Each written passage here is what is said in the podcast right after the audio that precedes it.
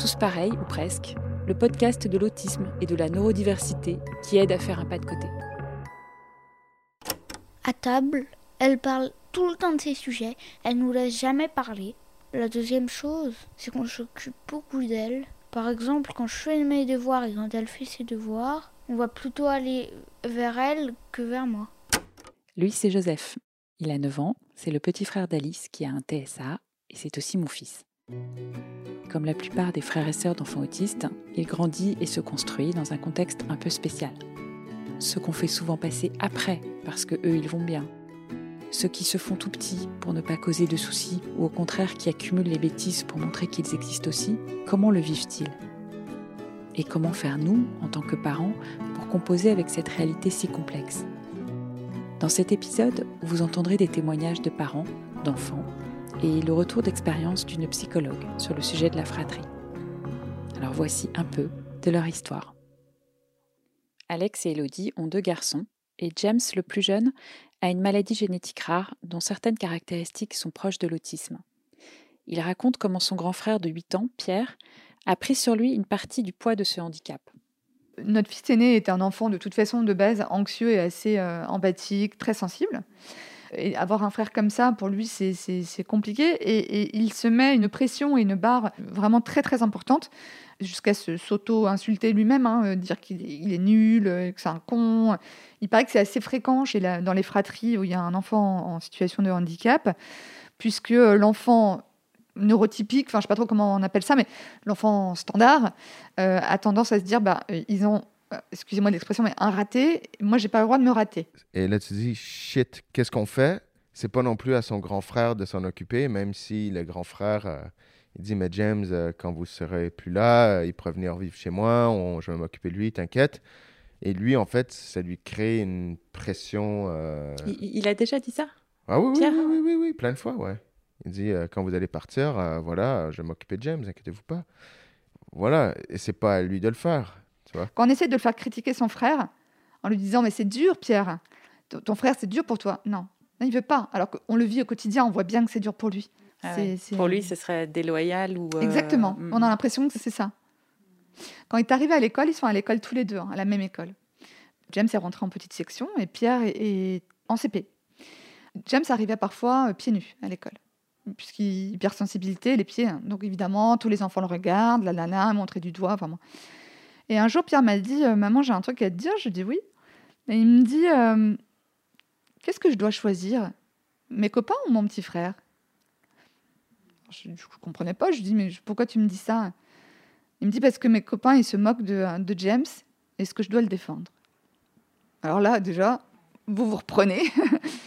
et, euh, et, je lui ai dit, je lui ai dit, t'as pas d'obligation de défendre ton frère, tu fais comme tu veux, oui, tu peux le défendre, oui, tu peux. Tu fais comme tu le ressens. Quand tu penses que ça va trop loin, à toi d'intervenir ou pas. Mais tu n'as pas à devoir le défendre. C'est quelque chose que tu as envie de faire ou pas. Tu ne perdras pas tes copains si tu défends ton petit frère. Tu ne perdras pas ton petit frère si tu défends tes copains.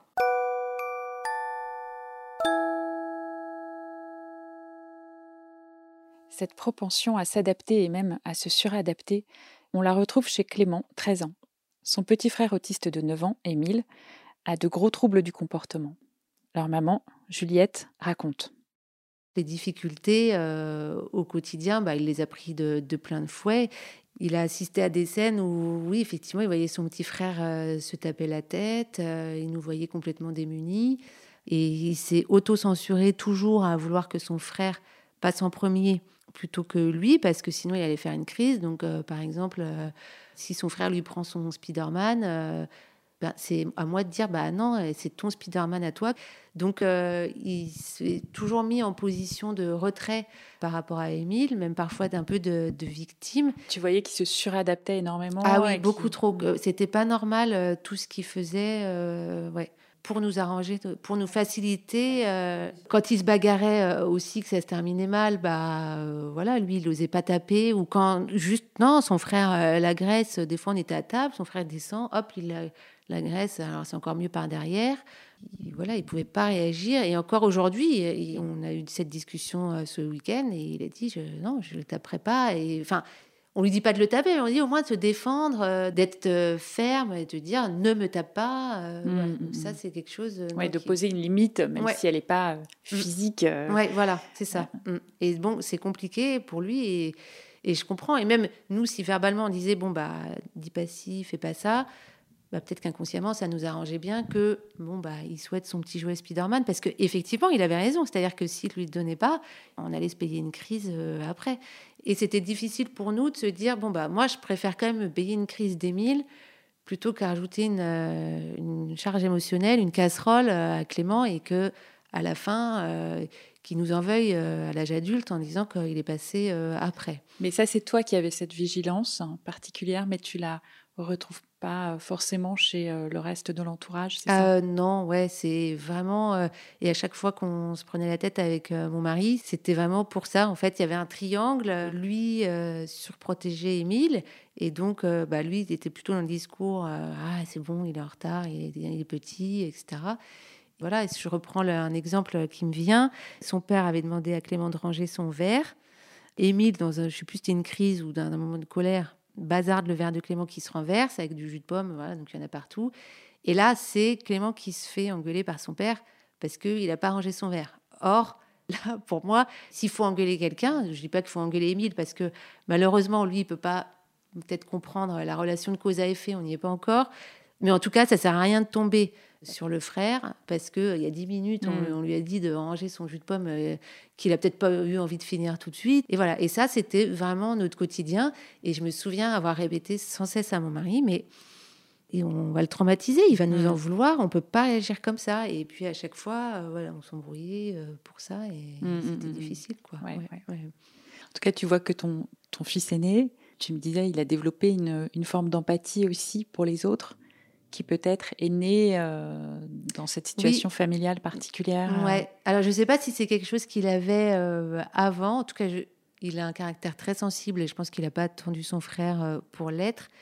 Mais en tout cas, je pense que son frère l'a, en tout cas, bien révélé, euh, nourri. Et je pense que voilà, ça va être une force. Il n'est pas comme les autres ados de son âge euh, maintenant. Il est vraiment plus soucieux de tout et d'extérieur. Quand je l'observe, euh, voilà, quand son frère fait une crise, bah, il va le suivre, alors que bon, il pourrait très bien le laisser ou gérer quelqu'un d'autre gérer.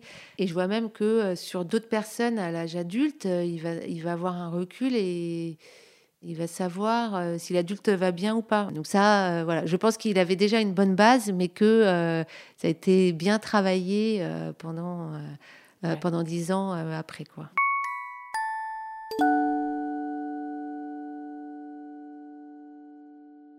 Les frères et sœurs, ce sont aussi de formidables alliés pour stimuler les enfants autistes. Face à des situations difficiles, ils sont aussi capables de beaucoup d'empathie et d'une curiosité hors du commun. C'est ce qu'explique Lou, 10 ans, dont le petit frère Gaëtan a été diagnostiqué autiste sévère il y a deux ans. Malgré leurs 5 ans d'écart et pas mal de difficultés, leur relation est très forte. C'est un petit garçon qui est vraiment. euh, comment dire Il est vraiment costaud. Lui, il a peur de rien. Alors, ça, c'est sûr. Il adore les dinosaures. Je pense que c'est pour ça qu'il est vraiment très costaud. Même tous mes amis qui l'ont vu, on sait que plus tard, il va faire paléontologue, et c'est sûr. Ah ouais, c'est sa grande, grande passion, les Oui. dinosaures. Ah, mais il en connaît au moins une, euh, une vingtaine ou une trentaine de noms de dinosaures. Et à chaque fois, il les récite. J'en connais euh, maintenant une petite dizaine. Vous faites, euh, vous faites beaucoup de jeux. Est-ce que ça t'arrive aussi de lui apprendre des choses qu'il ne sait pas faire?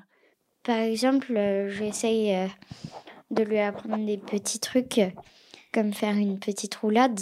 J'essaye de lui apprendre ça. Et encore, pour faire le slime, à chaque fois, on fait des étapes ensemble et quelquefois, je lui laisse faire des étapes pour qu'il apprenne. Et euh, avec son AVS et moi, on lui apprend à jouer au Uno. D'accord, ouais. Mm. Donc comme ça, après, il pourra jouer euh, à plein d'autres jeux mm, mm. super euh, facilement. Est-ce que euh, sur, sur, le, sur ce terme de, fin, d'autisme, est-ce que c'est quelque chose que tu as entendu, qu'on t'a expliqué, ou est-ce que tu as Bah, finalement on compris m'a expliqué, mais c'est vrai que j'ai un tout petit peu oublié. c'est comme si on apprenait un petit peu moins vite. et que c'était un peu difficile de comprendre les choses, d'écouter, de faire tout ça et de faire plusieurs choses à la fois. On m'a dit qu'il allait vivre avec, mais je pense qu'avec tout ce qu'il apprend très vite comme ça, je pense qu'il va savoir beaucoup de choses que même des gens normaux, si on pourrait le dire, sacheraient le faire d'un coup. Et plus tu joues avec lui, plus il devient social avec les gens, plus il se fait des copains, plus il joue avec eux, plus mieux c'est. Est-ce que toi, tu vois donc qu'il y a aussi des choses positives dans le fait d'avoir un petit frère un petit peu particulier avec ses modes de fonctionnement un peu différents? Bah, c'est vrai que pendant le confinement, ça a été assez chouette d'avoir un petit frère autiste. Euh, Macron, il avait accepté que seulement les personnes autistes pouvaient aller dans le parc de la Légion d'honneur, donc c'était assez cool. J'étais trop contente.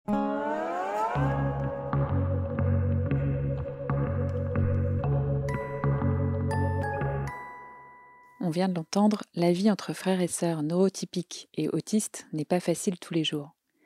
Et en tant que parent, la question qu'on se pose en permanence, c'est Comment faire pour gérer au mieux les uns et les autres Anne-Emmanuelle, psychologue spécialisée dans l'autisme, nous donne quelques clés, conseils pour apaiser les relations. Il y a différentes choses que les parents peuvent faire pour favoriser un vécu positif au sein de la fratrie et, de la famille pour leurs enfants. Donc déjà, d'avoir une attention individualisée à chaque enfant en sachant qu'ils n'auront pas tous les mêmes besoins. Ça peut passer par le fait de trouver des moments où on va pouvoir passer vraiment un temps de qualité avec le frère ou la sœur qui n'a pas de TSA, même si c'est pas tous les jours. Hein. Il suffit que ce soit de temps en temps pour que ce frère ou cette sœur se sente mieux et se sente pris en compte. dans la mesure du possible aussi, ça va être proposer des, activités classiques au sein d'une famille, que ça tourne pas toujours autour de l'autisme, que ce soit pas toujours en lien avec les intérêts spécifiques de, l'enfant avec TSA par exemple. Permettre aux, enfants sans autisme, hein, du coup, d'accéder bah, à des jeux, des loisirs, une vie sociale finalement en dehors du cercle familial, en dehors du contexte de l'autisme, comme tous les enfants de leur âge. Ça peut paraître simple quand je le dis, mais c'est aussi important d'y prêter attention parce que parfois on n'a pas le temps en fait. Les semaines sont un peu rapides, je pense, dans certaines mmh. familles. On peut aussi faire attention à, ce que l'enfant euh, sans TSA n'ait pas l'impression qu'on lui en demande trop, en demandant justement des efforts de participation à la vie familiale euh, à l'enfant qui a un TSA. Et effectivement, même si c'est des petites tâches euh, minimes, comme celui de mettre l'assiette dans l'évier, on lui demande un effort quand même, en fait, à, sa mmh. hauteur. On a entendu des témoignages qui parlent parfois de comportements très agressifs au sein de la fratrie. Comment les parents peuvent réagir à ça? Ça arrive que le frère ou la sœur fasse mal, bien que bien sûr il n'en ait pas l'intention. Mmh. Mais déjà reconnaître que c'est tout de même interdit, que ça ne devrait pas arriver. Parce qu'on peut avoir tendance à, demander aux enfants qui sont neurotypiques de prendre sur eux, parce que son frère, sa sœur ne comprend pas, voulait pas. Mais finalement, c'est important de reconnaître aussi que bah, ils ne devraient pas être agressés au sein de leur fratrie. Après, ça arrive. Ça peut être aussi préserver la, chambre personnelle du frère ou de la sœur des intrusions intempestives du frère ou de la sœur avec autisme, parce que ça, et puis ça fait partie des plaintes hein, que moi j'ai beaucoup entendu. il a cassé mon jeu, et puis voilà, puis après j'en ai plus quoi. Donc, Comment on peut parler de, de, la situation avec le frère ou la sœur neurotypique? Alors évidemment, il n'y a pas une phrase magique, toute faite qui, va tout désamorcer, mais déjà de pouvoir peut-être reconnaître auprès de votre enfant que son frère ou sa sœur avec autisme demande beaucoup de temps et que vous êtes prêt en tout cas à réfléchir à la façon dont, dont on pourrait modifier peut-être un peu les choses, aménager des temps ou des activités. Voilà, ça peut être quelque chose d'assez simple comme ça aussi en mmh. fait, sans forcément voilà, raconter quelque chose de théorique sur l'autisme. Effectivement, c'est pas vraiment ce qu'ils attendent. Après, les parents, ils peuvent aussi outiller leur enfant pour faire face aux questions, aux commentaires bah, de copains, de l'entourage, des petites stratégies à leur enfant pour faire face à ça, mais aussi à s'en détacher. Le, le, parent, il peut aussi montrer un peu l'exemple. hein. Finalement, bah, moi aussi, parfois, j'entends ça dans la rue, donner un exemple qui Oui. est arrivé et lui dire, bah voilà, ça, ça m'a fait de la peine.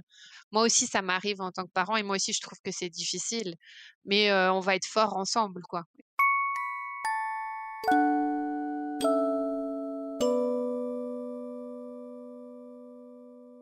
Au-delà du dialogue avec les parents, il y a aussi des groupes de frères et sœurs. Euh, Anne-Emmanuel, vous en avez animé pendant plusieurs années. Qu'est-ce que ça apporte aux enfants, euh, plus spécifiquement la dimension groupe? Alors, le cadre du groupe, euh, ça va favoriser finalement la, compréhension du, vécu de chacun. Cette résonance du vécu des uns sur celui des autres va leur permettre de constater déjà qu'ils ne sont pas les seuls à vivre cette situation. Donc ça, on l'a pas forcément quand on fait un entretien individuel. Et ça va aussi les aider à exprimer leur vécu, leurs émotions, avec le sentiment qu'ils vont pouvoir être compris dans ce groupe-là, puisque voilà, l'autre partage cette expérience et ne trouvent pas ça forcément avec leurs copains à l'école, par exemple. Comme la culpabilité, c'est euh, souvent un nœud chez ces enfants-là. Le fait d'entendre d'autres frères et sœurs voilà, avoir un discours assez cash, ça les amène euh, eux-mêmes à, pouvoir dire des choses euh, qu'ils n'auraient pas forcément osé dire autrement. Exactement, c'est que certains enfants euh, sont, en capacité d'exprimer euh, des émotions négatives euh, vis-à-vis de leurs frères ou sœurs, de la situation, des parents, euh, et ça va finalement permettre parfois de libérer la parole de ceux qui euh, euh, n'osent pas ou euh, voilà euh, sont, sont dans une certaine culpabilité, euh, encore une fois, de cette situation. Donc, euh, ça fait un peu catalyseur et, et ça leur permet de, de s'autoriser à dire Mmh. qu'il y a des choses qui sont qui sont pas cool parfois. Après, le, le- dans le groupe, l'idée de, du soutien qu'on veut proposer, euh, c'est euh, aussi avec un objectif de, de promouvoir un vécu plus positif au sein de la fratrie et de la famille, effectivement. Et du coup, euh, on va aussi euh, euh, aider les, enfants qui participent à, repérer euh, les choses positives, en fait. C'est-à-dire qu'on va essayer de voir avec eux ce qu'ils peuvent quand même aimer faire avec leurs frères ou leurs sœurs, ou ce qui fonctionne, les bons moments. En fait, c'est même les plus petits aspects positifs du quotidien. Dans la fratrie, on va essayer de les, mettre en, en- en évidence parce que c'est important qu'ils puissent les percevoir pour qu'ils soient après plus à même d'y prêter attention, d'en profiter et peut-être même du coup de les provoquer. Est-ce que les enfants partagent entre eux les, les petites stratégies qu'ils ont pu trouver chacun de leur côté dans leur famille? Oui, oui, oui, tout à fait. On va en fait essayer de relever les stratégies d'adaptation euh, efficaces chez, chez certains pour que les autres enfants puissent s'en inspirer. Ça peut être euh, sur la façon de communiquer, par exemple, avec son frère ou sa sœur. Certains sont en ayant observé souvent hein, les parents et, les, intervenants se sont bien saisis parfois des moyens de communication alternatifs. D'autres n'ont pas compris pourquoi euh, il y avait plein d'images partout à la maison et du coup d'entendre que euh, euh, le copain il arrive à, comprendre ce que souhaite son frère ou sa sœur. Voilà, ça va le- leur donner un modèle et les, aider à s'investir en utilisant les, les moyens de Mm. communication alternatifs. Ça peut être euh, sur des façons euh, de jouer avec le frère ou la sœur. Il y en a qui ont compris certaines particularités sensorielles. Donc, du coup, ils vont aussi expliquer comment ils ils s'y prennent pour pas gêner le frère ou la sœur par rapport à ces particularités. Et au contraire, les choses qu'il aime bien, ben, du coup, on va faire du tourniquet parce qu'il adore ça, en fait. Donc, Mm, euh, mm, mm. alors, ce ne sera pas forcément transposable pour un autre enfant, puisqu'ils sont tous différents, mais du coup, ils se rendent compte que voilà, si eux font le pas euh, vers le frère, la sœur, en, se basant voilà, sur les intérêts du frère ou de la sœur, bah, ça va peut-être leur permettre d'avoir un moment sympa. Donc, ça, peut être aussi une bonne révélation pour certains. Ça rend les choses possibles, en fait. Bien sûr, le spectre de l'autisme est large et les situations sont très différentes d'une famille à l'autre. La recette miracle n'existe pas, mais des pistes, oui. De ces échanges avec les familles, les frères et sœurs et les professionnels, je voudrais en retenir deux qui m'aident moi aussi en tant que maman. La première piste, c'est de laisser parler les enfants de ce qu'ils ressentent. Ça paraît basique, mais parfois leur souffrance est tellement difficile à entendre qu'on trouve bien pratique qu'ils mettent un couvercle sur leurs émotions négatives. Donc écoutons-les vraiment et essayons même de provoquer ces discussions lorsqu'elles ne viennent pas spontanément. Mais attention, et c'est la seconde piste, les laisser s'exprimer ne veut pas dire les laisser s'installer dans une position de victime. L'idée, c'est plutôt de les impliquer pour réfléchir ensemble à des solutions face à leur colère, à leur tristesse ou leur sentiment d'injustice. Tu es triste que ta sœur refuse systématiquement de jouer avec toi, ou tu en as marre que ton frère ne parle que de moteur d'avion ou de station de métro. Ok, qu'est-ce qu'on pourrait faire pour que ce soit mieux? Qu'est-ce qu'on pourrait changer? Changer de sœur ou de frère? Non, désolé, c'est pas possible.